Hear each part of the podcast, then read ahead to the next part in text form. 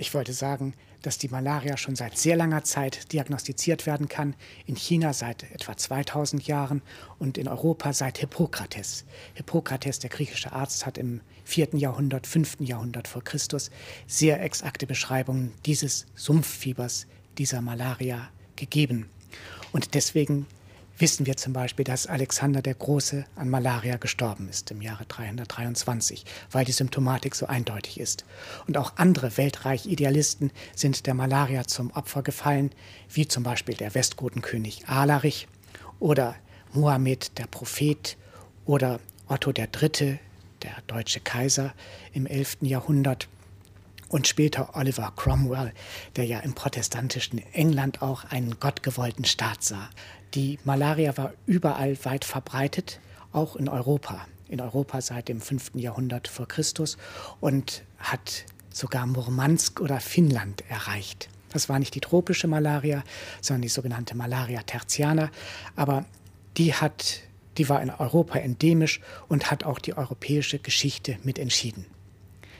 Zum Beispiel Cromwell auf seinen zahllosen Zügen Kriegszügen in Irland und in England hatte immer wieder die schwerste Malaria, hat aber nicht das Chinin, das es damals schon gab, als Medikament eingenommen, weil er einmal die Prüfung Gottes bestehen wollte und zum anderen kam das Chinin von der falschen Partei. Es war das Jesuitenpulver. Die Jesuiten hatten ein Monopol und deswegen war es eben das Teufelspulver, sodass er letztlich auch mit seiner chronischen Malaria leben wollte und musste. Das Fieber ist ja charakteristisch für die Malaria und bis ins 19. Jahrhundert war Fieber und Malaria gleichbedeutend, weil diese Krankheit so häufig ist. Und diese Menschengruppen, vor allem in in Afrika südlich der Sahara sind gewissermaßen durch ihre Gene geschützt. Das bekannteste Beispiel ist die Sichelzellanämie, eine schwere Krankheit, die gegen die Malaria schützt. Und da sieht man auch, wie hart die Natur mit, mit den Menschen umgeht. Natur kennt keine Gnade, sondern äh, nur die Evolution und die Auslese. Es ist so, dass die Erb Gesunden, die zwei gesunde Gene für das Hämoglobin haben, dass die in diesen Gegenden der Malaria zum Opfer fallen, dass die Erbkranken, die zwei kranke Gene haben, also zwei Sichelzellgene, dass die dieser furchtbaren Krankheit, die mit, mit schweren neurologischen und anderen Symptomen einhergeht, dass sie der erliegen und nur die Heterozygoten, die ein gesundes und ein krankes Gen haben, die bleiben übrig und überleben und machen einen Großteil der Bevölkerung aus, sind gegen die Malaria relativ geschützt. Und das beantwortet so ein bisschen die Frage, weshalb es angesichts der vielen äußeren Bedrohungen in unserer Welt ererbte Krankheiten gibt. Es ist nicht so, wie uns das menschliche Genomprojekt vormachen will, dass man nach Aufklärung dieses Genoms die Erbkrankheiten beseitigen kann und beseitigen soll.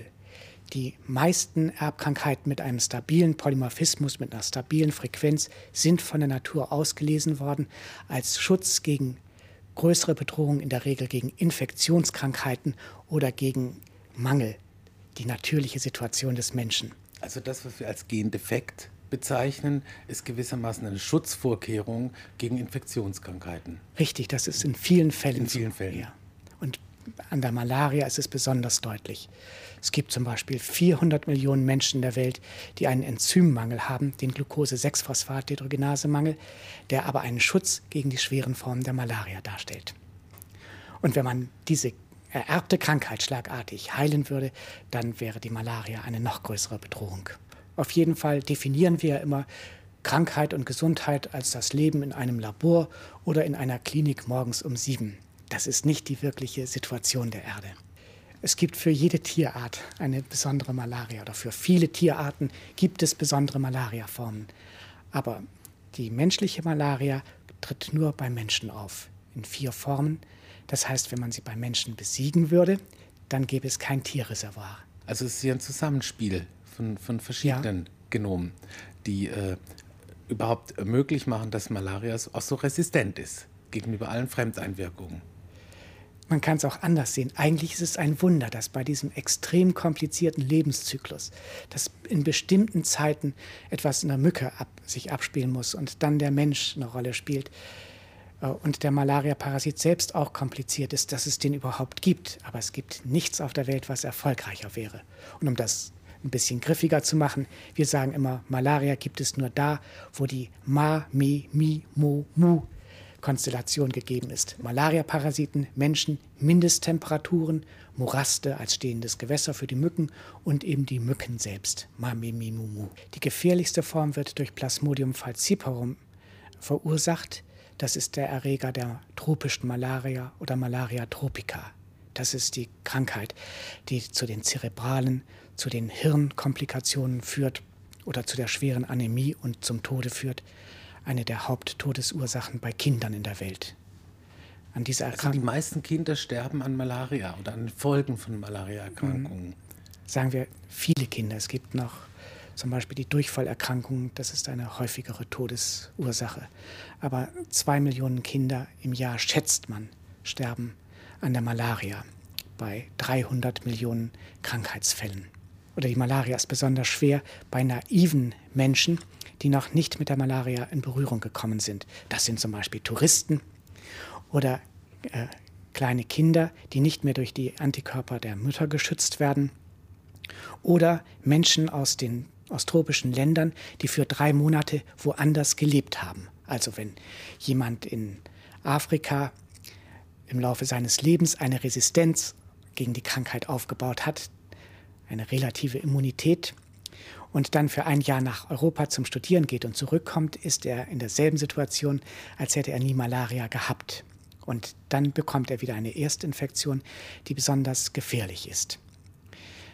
Und dann spielt natürlich auch äh, die, spielt die Konstitution des Menschen eine Rolle, die Besonderheit des Krankheitserregers. Das ist das Furchtbare, dass es bei Plasmodium falciparum unendlich verschiedene Stämme gibt äh, sodass man äh, von einem aggressiveren oder weniger aggressiven befallen sein kann. Und bei Kindern ist es noch so, dass man an der Malaria buchstäblich verhungert. Ich möchte immer wieder auf den Punkt kommen, dass die Geschichte der Menschheit eine Geschichte des Hungerns und Verhungerns war und ist. Solche Wohlstandsinseln wie unsere, das ist eine extreme Ausnahme. Und dass wir von Natur aus für die Auseinandersetzung mit Entbehrungen und mit Infektionskrankheiten programmiert worden sind. Das bedeutet aber zum Beispiel, dass das nicht immer greift. Ein, die Malaria hat ein typisches Krankheitsbild. Sie beginnt mit Schüttelfrost, mit wirklichem Schüttelfrost. Äh, nicht so, dass, die, dass man ein bisschen zittert, sondern wie in einem schlechten Porno, dass das Bett wirklich wackelt. Das dauert über Stunden, das geht über Stunden. Dann kommt die Plateauphase mit hohem Fieber, die Plateauphase mit hohem Fieber und anschließend entfiebert der Mensch, das Kind, mit fürchterlichen Schweißausbrüchen. So ein Malariaanfall kostet pro Tag etwa 5000 Kilokalorien. Und das bedeutet, dass Kinder, die nichts zuzusetzen haben und vielleicht nur 250 Kilokalorien pro Tag zu sich nehmen, wenn sie überhaupt etwas zu sich nehmen, dass die buchstäblich an der Malaria verhungern. Und ich glaube, jeder von uns, der mal in einem tropischen Land war und der Zweite Weltkrieg Fernost, der Kriegsschauplatz, war in den Tropen. Das heißt, da gab es die Mücken, unvorstellbare Mengen, und es gab Malariaerreger und die Menschen auf engstem Raum, zum Beispiel die Amerikaner auf den Brückenköpfen in den Inseln, auf den Inseln. Und da ist die Wahrscheinlichkeit, dass man Malaria bekommt, sehr groß. Es gab ganze Inseln, die die Amerikaner gerade besetzt hatten und die dann von der Malaria sozusagen zurückerobert wurden. MacArthur sagte, ein Drittel der Truppe ist krank, ein Drittel erholt sich von der Malaria und das führt zu Depressionen. Malaria führt zu Depressionen. Und wenn man Glück hat, habe ich ein Drittel der der Mannschaft im Einsatz. Die Ortsansässigen haben das Problem nicht. Die sind Nein. gegen die ortsansässigen Mücken gewissermaßen resistent. Genau. Wenn sie, wenn sie am Orte bleiben, entwickelt man so langsam im Leben eine Resistenz gegen die Krankheit, gegen die Parasiten. Und diese, wie ich schon gesagt habe, Dieser Schutz ist aber auf relativ kleine Räume und relativ kurze Zeiten beschränkt. Und deswegen gibt es die für mich so faszinierende Theorie, dass die Malaria, die ja große Gebiete der Welt beherrscht hat und immer noch beherrscht, mehr als die Hälfte der Menschheit ist durch Malaria bedroht, dass die Malaria ein besonderes Verhalten selektionierte, nämlich die Friedfertigkeit. Das bedeutet, es bedeutet nämlich, wenn man seine, äh, seinen angestammten Raum, sozusagen den Raum, in dem die Geister der Ahnen wohnten, wenn man den verließ, kam man in ein Gebiet, wo man selbst den anderen die Malaria brachte oder sich selbst infizierte. Und deswegen wurden in vielen Bereichen der Welt, in Afrika und in Asien, Amerika ist was anderes, da haben wir die Malaria hingebracht. Aber in Afrika, Asien und Polynesien gab es eben diese, äh, diese relativ engen äh, Lebensbereiche, wo man im Lande blieb und sich friedlich nährte, weil man nicht durch die Ahnen geschützt war, wenn man diese Grenzen überschritt. Natürlich waren das nicht die Ahnen, sondern es waren die Malaria. Die Erfahrung, gewissermaßen, genau, die ja. Erfahrung im Umgang mit der Umwelt. Ja. Also die, die rausgegangen sind, die kamen krank zurück. Das erwähne ich, weil wir als Europäer überhaupt nicht verstehen, äh, weshalb man nicht von Natur aus expansiv und aggressiv ist.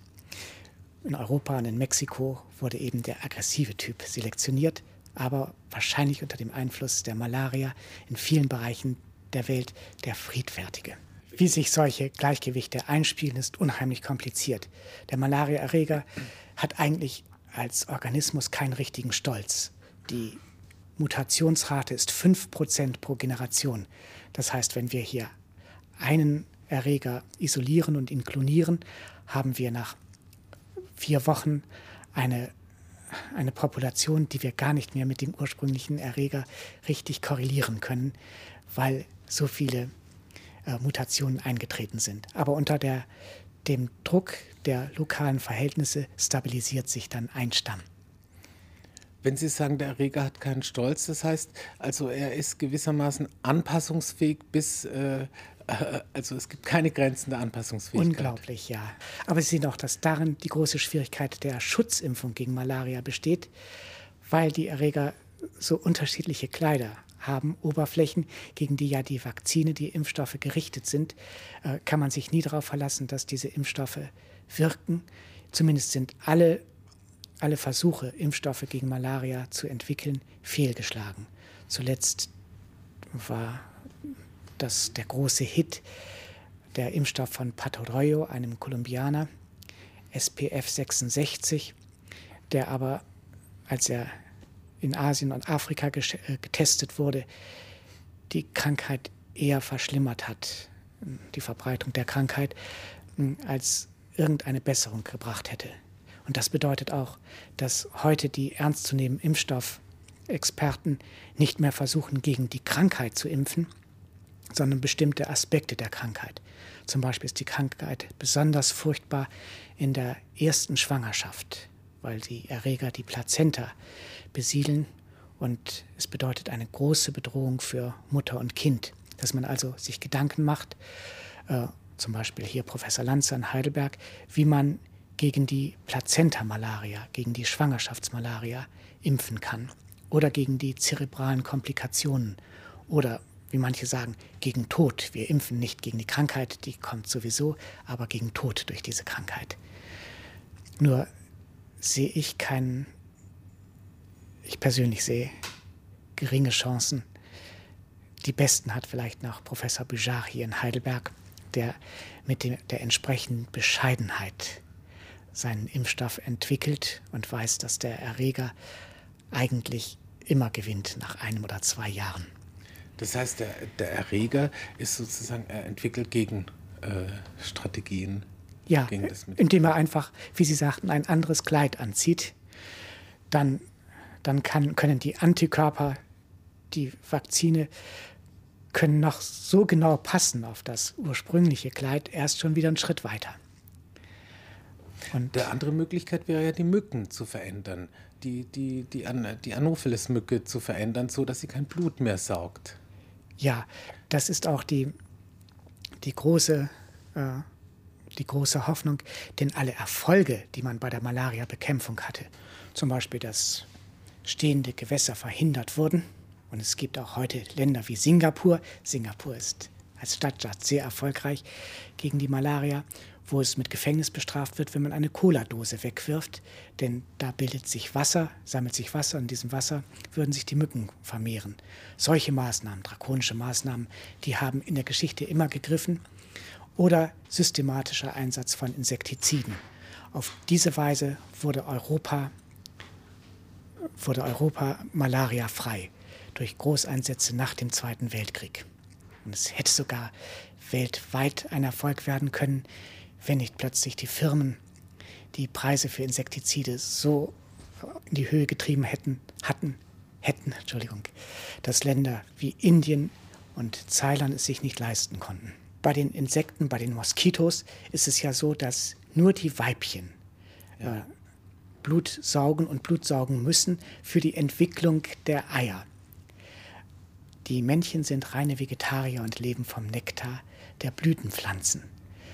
Äh, aber dass das Verhalten der, der Weibchen sich ändert, das wäre ein Ziel, oder wie Professor Kafatos, der Direktor des Embel hier in Heidelberg, sagt, man muss auch die Mücken, die ja auch unter der Krankheit leiden, die sind ja nicht auf der Welt, um die Malaria zu übertragen, man muss den Mücken helfen.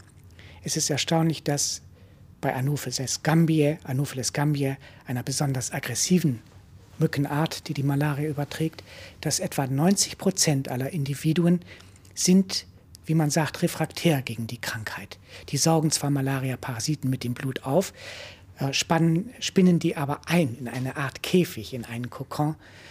Das ist die sogenannte Melanisierung. Und nur 10 Prozent der Mücken sind empfindlich gegen die Malaria, werden selbst schwer krank und übertragen bei ihrem nächsten Stich die Krankheit dann an den, äh, auf den Menschen. Und wenn man diesen Mechanismus besser kennt, dass auch alle Mücken refraktär gegen die Malaria sind, dann wäre die Krankheit auch besiegt. Das ist also sein Programm. Die sterilen Männchen haben leider nicht, ja, das Programm war nicht wirksam. Aber ich glaube auch, dass die, dass die Mücken das eigentliche Ziel sind.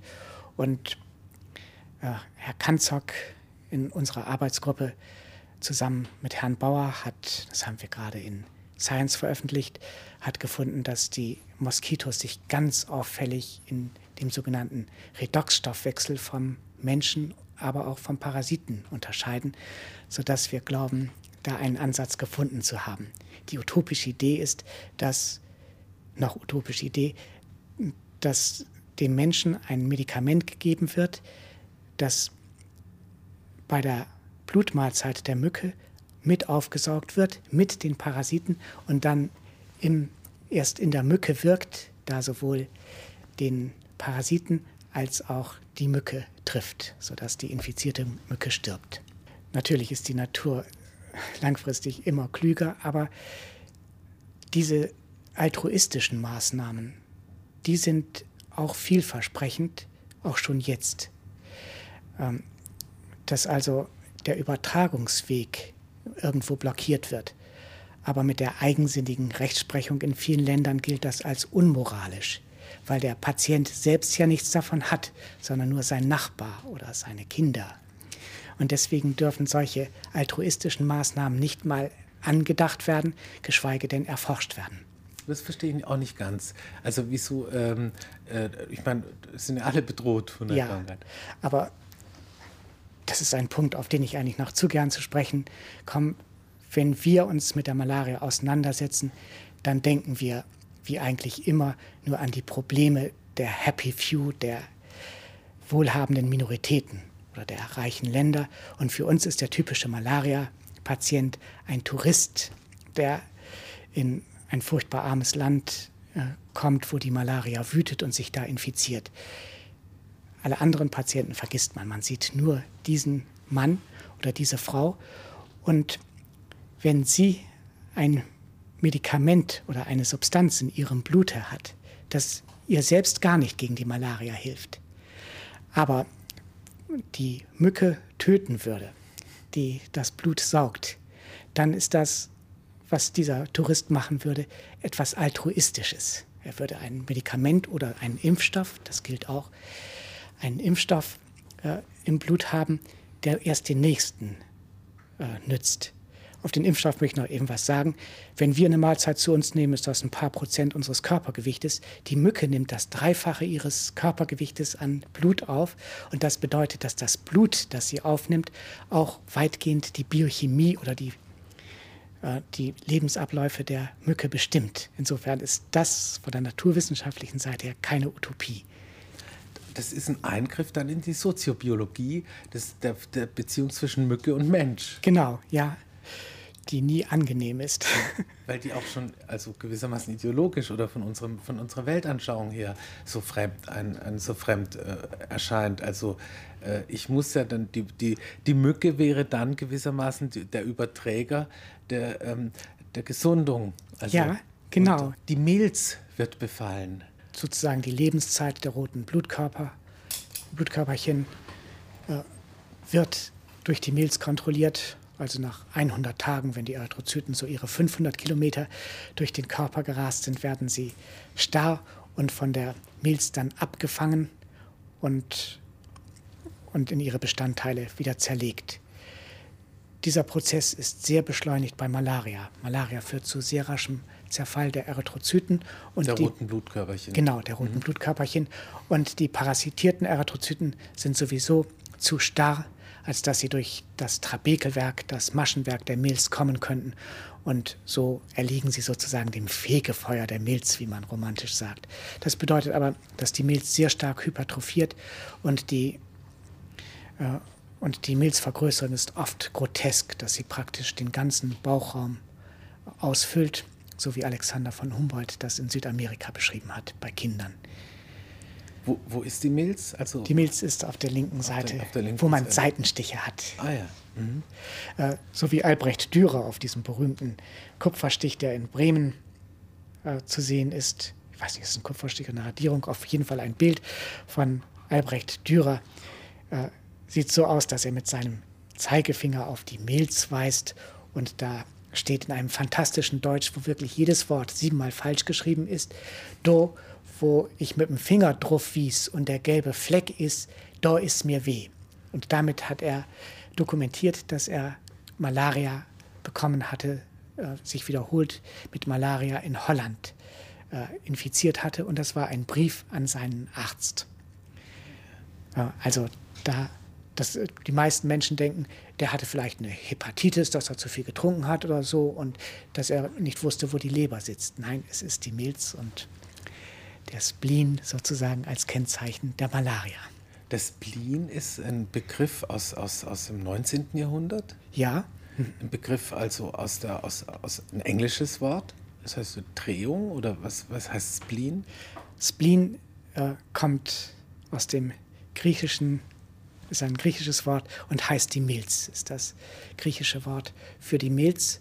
Und der Spleen bezog sich auf auf Menschen, in der Regel auf Offiziere, englische Offiziere, die lange Jahrzehnte in den Tropen gelebt hatten und dann nach Europa zurückkamen und einerseits eine große Milz aufwiesen als Zeichen der ständigen Malaria-Infektionen und andererseits so merkwürdige Verstimmungszustände hatten, die auch typisch für die chronische Malaria sind, vielleicht aber auch mit dem Chinin- und Whisky-Konsum Whisky und Chinin waren eine gute Therapie der Malaria zu tun hatten.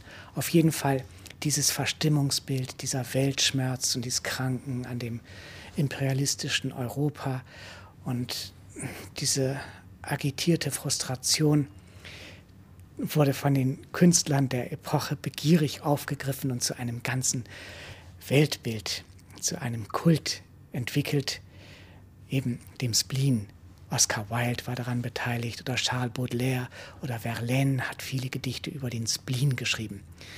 Also Menschen haben sich in dieses Krankheitsbild der chronischen Malaria hineinversetzt, die nie eine Malaria hatten, wie zum Beispiel Baudelaire oder Oscar Wilde. Und Spanien wurde nur dadurch gerettet, dass sich plötzlich ein neuer Erdteil auftat, wohin man auswandern konnte und wo praktisch das spanische Volk überleben konnte. Das war Amerika, Südamerika. Und mit den Spaniern, wahrscheinlich schon mit Kolumbus-Schiffen, kam die Malaria nach Südamerika. Damals nicht mit den Flugzeugen, sondern jetzt mit den Schiffen. Und das wiederum äh, hatte zur Konsequenz, dass einerseits das erste Mittel gegen Malaria, das Chinin, in China gab es schon eins, aber das erste Mittel in Südamerika entdeckt wurde und dass nach Südamerika Negersklaven importiert werden mussten. Wir haben ja schon angedeutet, äh, die Westafrikaner sind durch ihre Gene gegen Malaria geschützt. Die südamerikanischen Indios kannten die Malaria nicht und äh, verfielen in diese enorme Schwäche, die Lethargie der chronischen Malaria, was die spanischen Herren dann als Faulheit und Trägheit und Nichtwollen so interpretiert haben.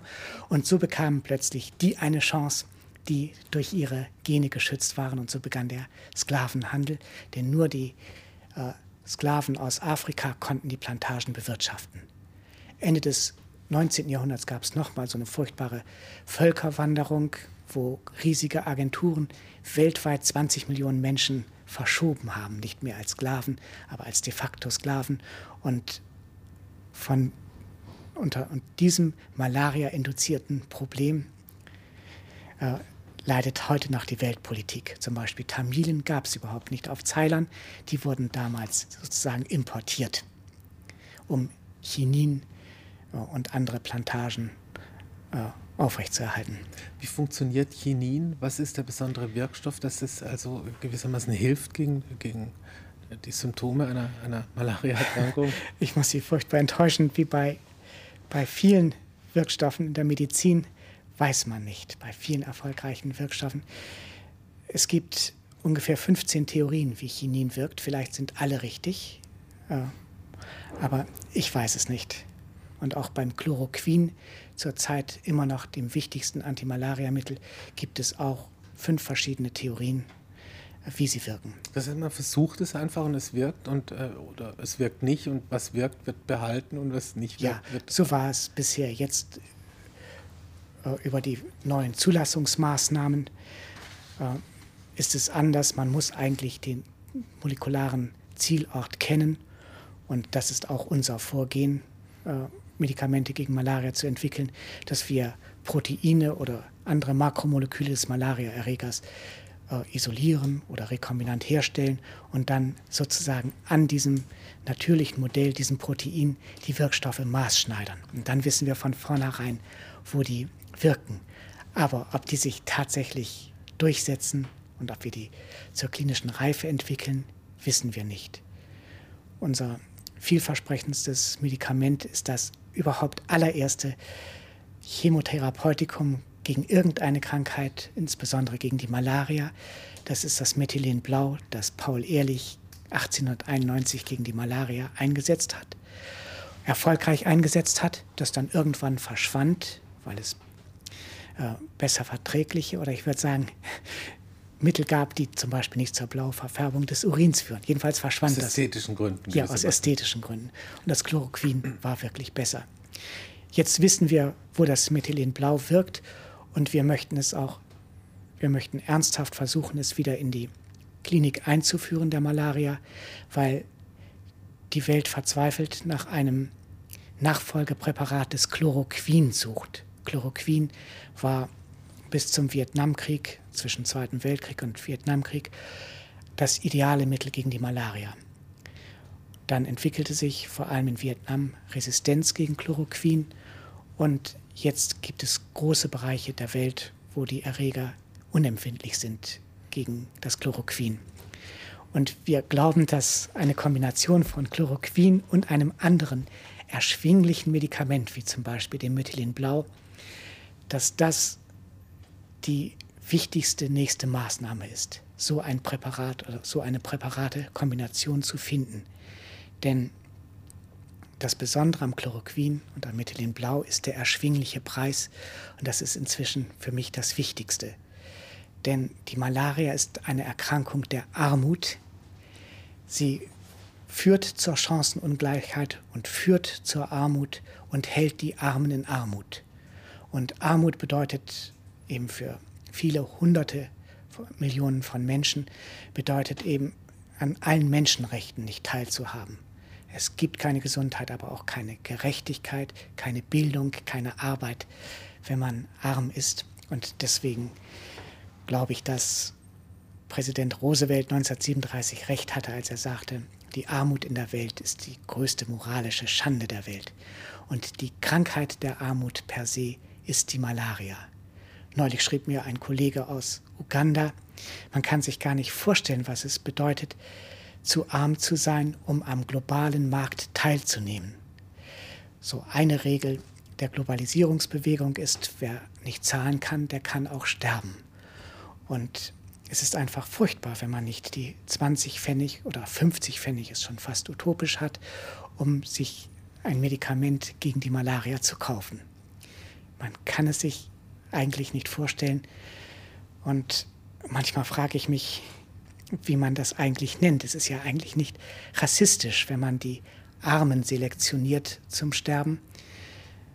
Vielleicht pauperistisch, aber es muss irgendwie ein Wort für diese größte kollektive Schande der, der Neuzeit oder der Gegenwart geben. Aber es ist schon auffällig, dass es, obwohl ja, wie ich angedeutet habe, die ganze Industrieforschung, die ganze chemische Industrieforschung, gerade in Deutschland, weil man Chininersatz suchte, mit der Malaria angefangen hat. Dass sich alle Firmen weltweit seit 1990 und schon früher aus der Forschung für die Erkrankungen der dritten Welt zurückgezogen haben. Ähm, das, und weil sie gesagt haben, ist das Zufall oder ist das Gedankenlosigkeit bei den sogenannten Synergien, wenn große Firmen äh, Monopole bilden. Ja, oder größere, äh, größer wurden, größere Konglomerate, Konzerne bildeten, dann wurde neu abgestimmt, was machen wir, was machen die anderen. Und jedes Mal bei diesen Zusammenschlüssen fielen die tropenmedizinischen Präparate und vor allem die Forschung und Entwicklung fielen den Synergien zum Opfer. Das ist auch klar, damit verdiente man ja nichts. Äh, und ich habe dann ein paar Mal nachgefragt. Es war absolut regelmäßig, aber immer äh, rein zufällig. Es war nicht gut und nicht schlecht gemeint, es war überhaupt nicht gemeint. Und da gibt es wirklich deutliche Defizite. Die Glutathionreduktase ist ein Protein, ein Enzym, äh, das wir bearbeiten und das beim Malariaerreger extrem konzentriert ist, in großen Mengen vorliegt. Und dieses Protein haben wir ausersehen, um dagegen Medikamente zu entwickeln. Also anhand dieser Proteinstruktur äh, Medikamente gewissermaßen maßzuschneidern. Und eins von den Medikamenten, das uns sozusagen schon die Industrie angeboten hat, ist das Methylenblau. Das passt genau in eine geheimnisvolle Höhle mitten im Proteinmolekül.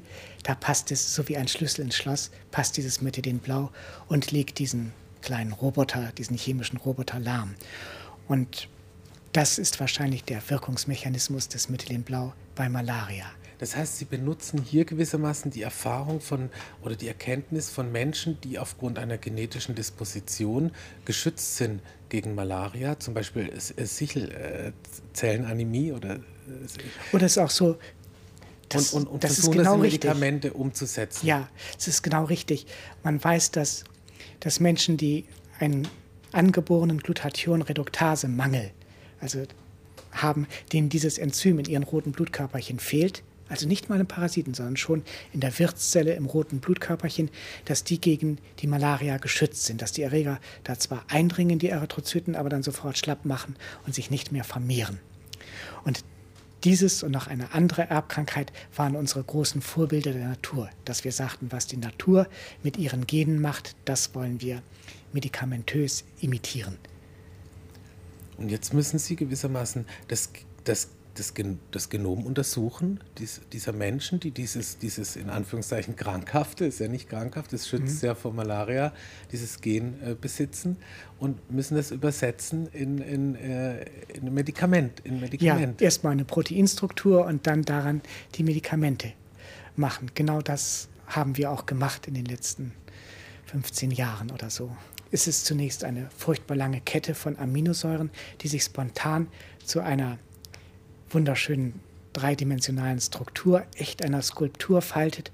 Und diese Skulptur hat fantastische biologische Eigenschaften. Es ist tatsächlich äh, dieses Protein, das es überhaupt uns als Menschen ermöglicht, in einer sauerstoffhaltigen Atmosphäre zu leben. Sauerstoff hat auch viele giftige Nebenwirkungen und dieses äh, Protein, dieses Enzym dient dazu, die Giftwirkung des Sauerstoffs zu verhindern.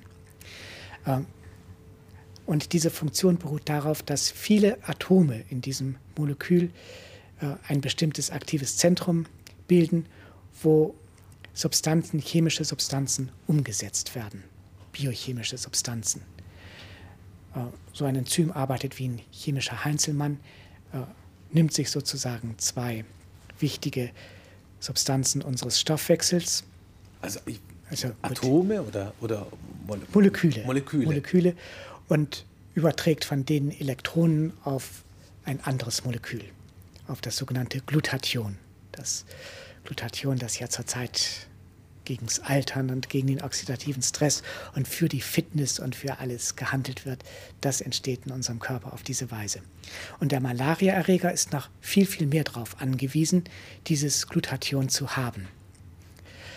Und deswegen arbeiten wir an diesem Enzym, das übrigens ästhetisch, wie ich schon sagte, als Skulptur wunderschön ist, auch sehr schön gelb gefärbt, weil es das Vitamin B, das gelbe Vitamin als Kofaktor enthält. Wie sieht das aus? Oder kann man das überhaupt beobachten, wenn sich das verhaltet, in Echtzeit gewissermaßen? Ja.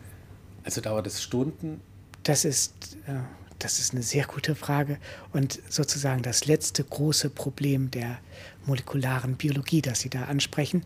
Wir wissen, dass in den Genen nicht nur die Reihenfolge der Aminosäuren in den Proteinen festgelegt ist, sondern auch, wie die sich in allerkürzester Zeit falten.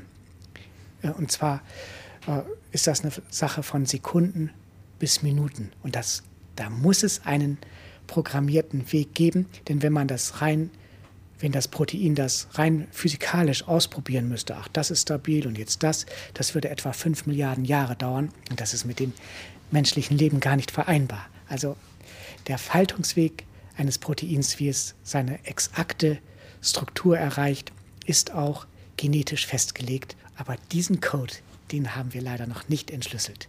Die Elektronen, um die es geht, kommen letztlich aus, der, aus dem Blutzucker, aus der Glucose aber die werden dann auf ein anderes Molekül, das sogenannte NADPH, übertragen und werden dann an der einen Oberfläche dieses Enzyms gebunden, vom Enzym vom Protein aufgenommen und durch einen riesigen Tunnel, der alle möglichen Hilfsstrukturen hat, auf die andere Seite des Proteins gebracht, wo der Abnehmer der Elektronen, das Glutationidisulfid, sitzt, festgebunden sitzt und durch die Elektronen gespalten wird, sodass zwei sogenannte reduzierte Glutathionmoleküle entstehen.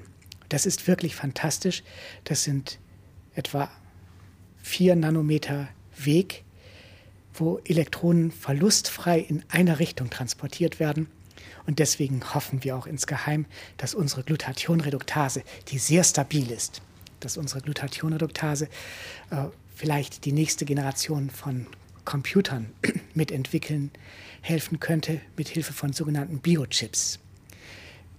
Wenn wir einen Chip mit der Glutathionreduktase bestücken, wäre der noch einmal 1000, mindestens 1000 Mal effektiver als die bisherigen Chips.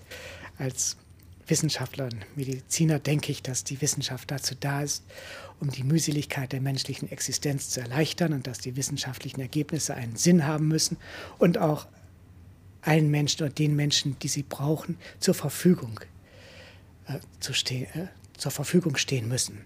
Und das ist leider überhaupt nicht mehr der Fall und es wird immer schlimmer. Äh, zwischen 1975 und 1997 sind 1200 neue Medikamente entwickelt worden. Davon, wenn man guten Willen hat, haben zehn etwa etwas mit der, mit der Tropenmedizin zu tun, obwohl in den tropischen Ländern, in den Drittländern über 90 Prozent der Gesundheitsprobleme liegen. Und das bekümmert mich außerordentlich, äh, dass die medizinische Forschung und auch die Forschungsförderung sich immer mehr entfernt von Menschen, die krank sind und leiden und immer mehr hin zu Lifestyle- oder Performance-Medikamenten, äh, wie zum Beispiel Viagra, Viagra oder Xylena oder Vanicat oder Botox. Das sind verschreibungspflichtige Medikamente, verschreibungspflichtige Medikamente, die sehr teuer sind, aber wirklich nichts mehr mit, mit Krankheit und Leiden zu tun hat, sondern die Menschheit von Leiden wie, wie Impotenz oder erektiler Dysfunktion oder Kahlköpfigkeit oder Härchen im Gesicht oder Fältchen im Gesicht befreien sollen. Das, ich finde das ganz interessant, aber es bedeutet doch eben, dass die medizinische Forschung sich immer mehr auf die Bedürfnisse der Happy Few konzentriert und nicht auf so etwas wie zum Beispiel die Malaria. Und dann könnte man auch noch die, den Medikamentenmarkt und die Forschung für die Companion Animals dazu nehmen, dass zum Beispiel für Medikamente wie Clomikal gegen die Vergesslichkeit bei, nee, das ist die Trennungsängste bei Hunden und gegen die Vergesslichkeit bei Hunden, dass für die Entwicklung solcher Medikamente und der, die ich vorhin genannt habe, pro Jahr jeweils eine Milliarde Mark an Forschungsgeldern aufgewendet werden. Das ist das Vielfache, das 10- bis 20-fache von dem, was weltweit zum Beispiel für die Malaria-Forschung zur Verfügung steht. Und wenn ich das ein bisschen pathetisch sagen darf, wir versuchen uns immer an diesen Satz von Präsident Roosevelt aus dem Jahre 1937 zu halten. Der Test für den Fortschritt, also auch für den wissenschaftlichen Fortschritt, ist nicht, was wir zum Überfluss derer beitragen, die viel haben. Der Test für unseren Fortschritt ist, was wir denen zur Verfügung stellen können, zur Verfügung stellen können, die von allem zu wenig haben. Und Patienten mit Malaria haben von allem zu wenig.